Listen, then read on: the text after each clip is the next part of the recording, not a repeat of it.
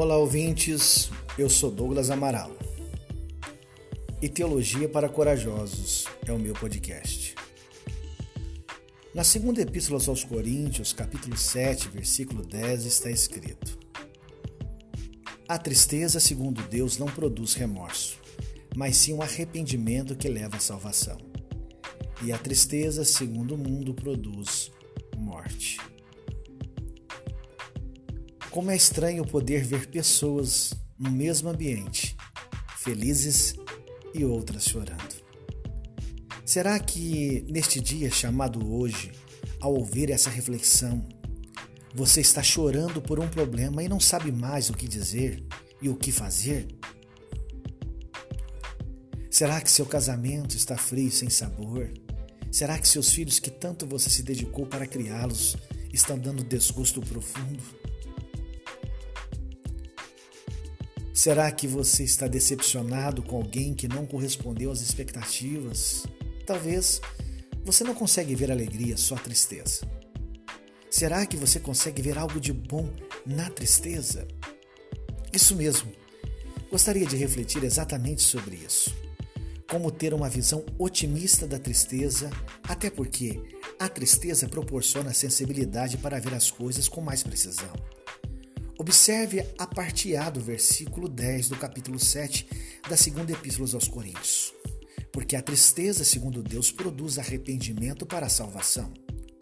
A tristeza do mundo separa de Deus. E isso produz morte. Contudo, a tristeza, segundo Deus, produz mudança de pensamento que, por sua vez, serve à nossa salvação.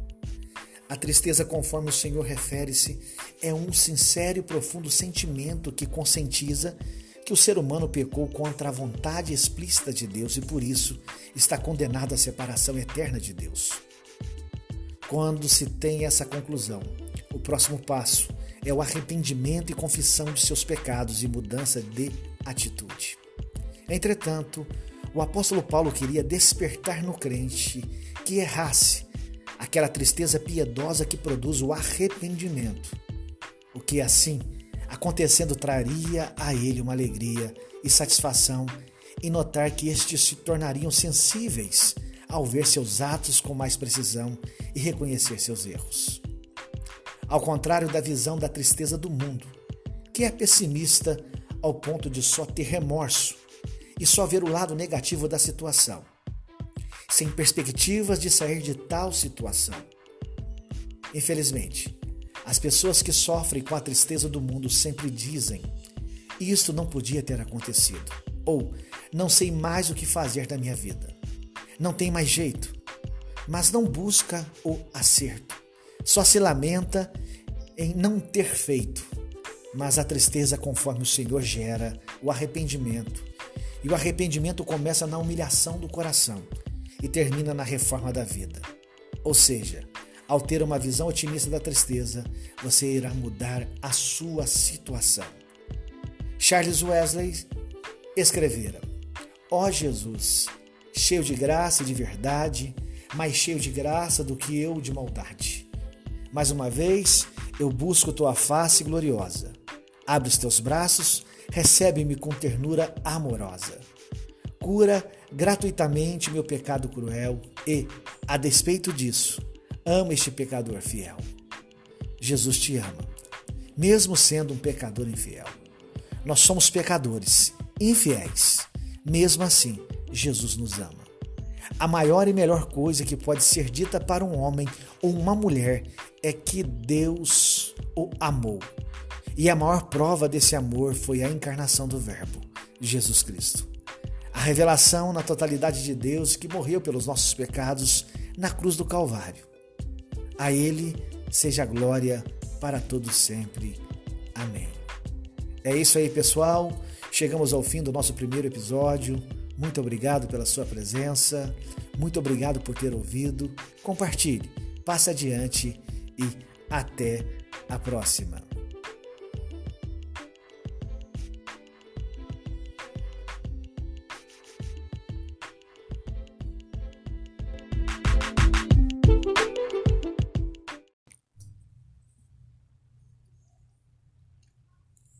Olá, ouvintes, eu sou Douglas Amaral e Teologia para Corajosos é o meu podcast. Hoje irei refletir, fundamentado no texto que o apóstolo Paulo escreveu aos Gálatas, capítulo 6, versículo 1 a 5, que está escrito: Irmãos, se algum homem for surpreendido em uma falta, vós que sois espirituais, restaurai o irmão no espírito de mansidão. Considereis a vós mesmos para que também não sejais tentados. Carregai os fardos uns dos outros para que a lei de Cristo seja cumprida. Porque se algum homem pensa ser alguma coisa, quando nada é, ele engana-se a si mesmo. Porém, que cada homem prove a sua própria obra, e então poderá gloriar-se em si mesmo e não em outro. Porque cada um deve carregar o seu próprio fardo. Não sei exatamente como será a avaliação que Deus fará de mim e da igreja quando estivermos com Ele. Mas imagino que você e eu seremos questionados por Ele. O que vocês fizeram com a igreja no século XXI? O que vocês fizeram com a igreja no fim do segundo milênio, início do terceiro? Mediante esses questionamentos, devemos entender, como igreja, o que é uma igreja que deve andar no Espírito. Paulo mostra três atitudes práticas para a igreja que anda no Espírito, ou que deve andar no Espírito. A primeira, a igreja que anda no Espírito recupera os faltosos, como está registrado no versículo 1 e 2. Irmãos, se algum homem for surpreendido em alguma falta, vós que sois espirituais, restaurai o irmão no espírito de mansidão Considereis a vós mesmos para que também não sejais tentados. Carregai os fardos uns dos outros para que a lei de Cristo seja cumprida. Observa que Paulo está ensinando que existem pessoas que estão em faltas e aqueles que sabem que pessoas estão em falta. No entanto, o faltoso deve entender que quebrou as regras do jogo e que precisa ser recuperado e aceitar as regras do jogo. A parte A do versículo 1, se um chegar a ser surpreendido, no grego significa ser pego antes de poder escapar, detectar, ser pego em flagrante, numa falta, numa transgressão. Originalmente, dá a ideia de sair fora do caminho, isto fica mais claro, pois Paulo está falando do andar no Espírito, ou seja, se alguém for surpreendido não andando no Espírito. Diante desta falta, Paulo orienta na parte B do versículo 1. Vós que sois espirituais, corrigiu tal com espírito de mansidão. Isto é exclusão? Não, claro que não. Isto é correção. Corrigir no grego significa equipar, consertar, aperfeiçoar, consertar as redes. Não é um ato, mas um procedimento persistente. É limpar as redes, remendá-las, deixá-las prontas para o serviço novamente. Mas como aplicar esses significados na vida prática? Primeiro, restaurar ou corrigir, aqui, é usado especialmente um termo cirúrgico mas não para fazer uma cirurgia. A ideia é de colocar um osso ou uma junta em posição correta, restaurar a condição anterior da saída do caminho. Segundo, Paulo está nos dizendo que a demonstração de espiritualidade está no quanto nós recuperamos pessoas e não quanto excluímos, ou quanto afastamos, ou quantos abandonamos. Terceiro, o zelo guardião da vida cristã deve ser aplicado muito mais no conserto de vidas e não da eliminação, no afastamento das vidas. Ainda Paulo acrescenta que este conserto de redes deve ser feito com carinho, espírito de mansidão, cuidado, olhar para ti mesmo, para que também tu não sejais tentado. E nessa recuperação, podemos entender o versículo 2: Levai as cargas uns dos outros e assim cumprireis a lei de Cristo. A palavra carga no grego é baros, da ideia de peso, opressão. A prova de amor é sentir o peso que o outro carrega por causa da sua própria falta, por falta de equipamento de conserto. O ensino de Paulo é mostrar que nós temos cargas e que Deus não pretende que carreguemos sozinhos. Infelizmente, há pessoas que acham que devem carregar sozinho todos os seus pesares. Para eles, isto é sinal de maturidade, de fortaleza, mas para a Bíblia, isto é burrice, pecado, transgressão, é falta. Pois Deus manda que carreguemos as cargas uns dos outros. Deus usa os cristãos para enviar o consolo divino, como está registrado em 2 Coríntios capítulo 7, versículo 6.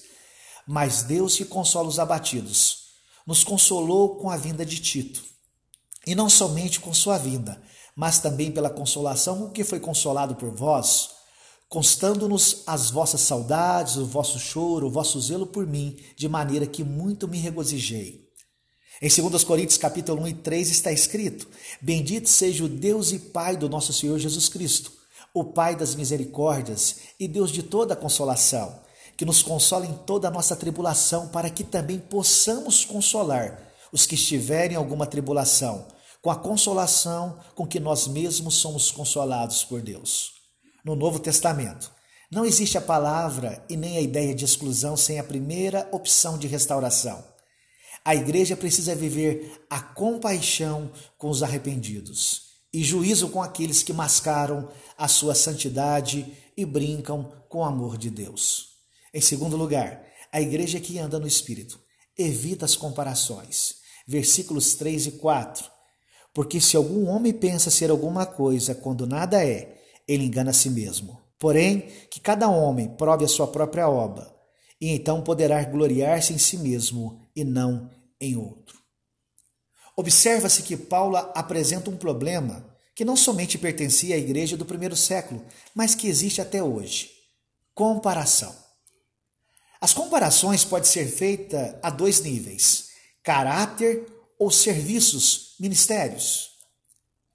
No entanto, se você retroceder um pouquinho no capítulo 5, versículo 26 da carta aos Gálatas, está escrito: Não sejamos cobiçosos de vanglórias irritando-nos uns aos outros, invejando-nos uns aos outros.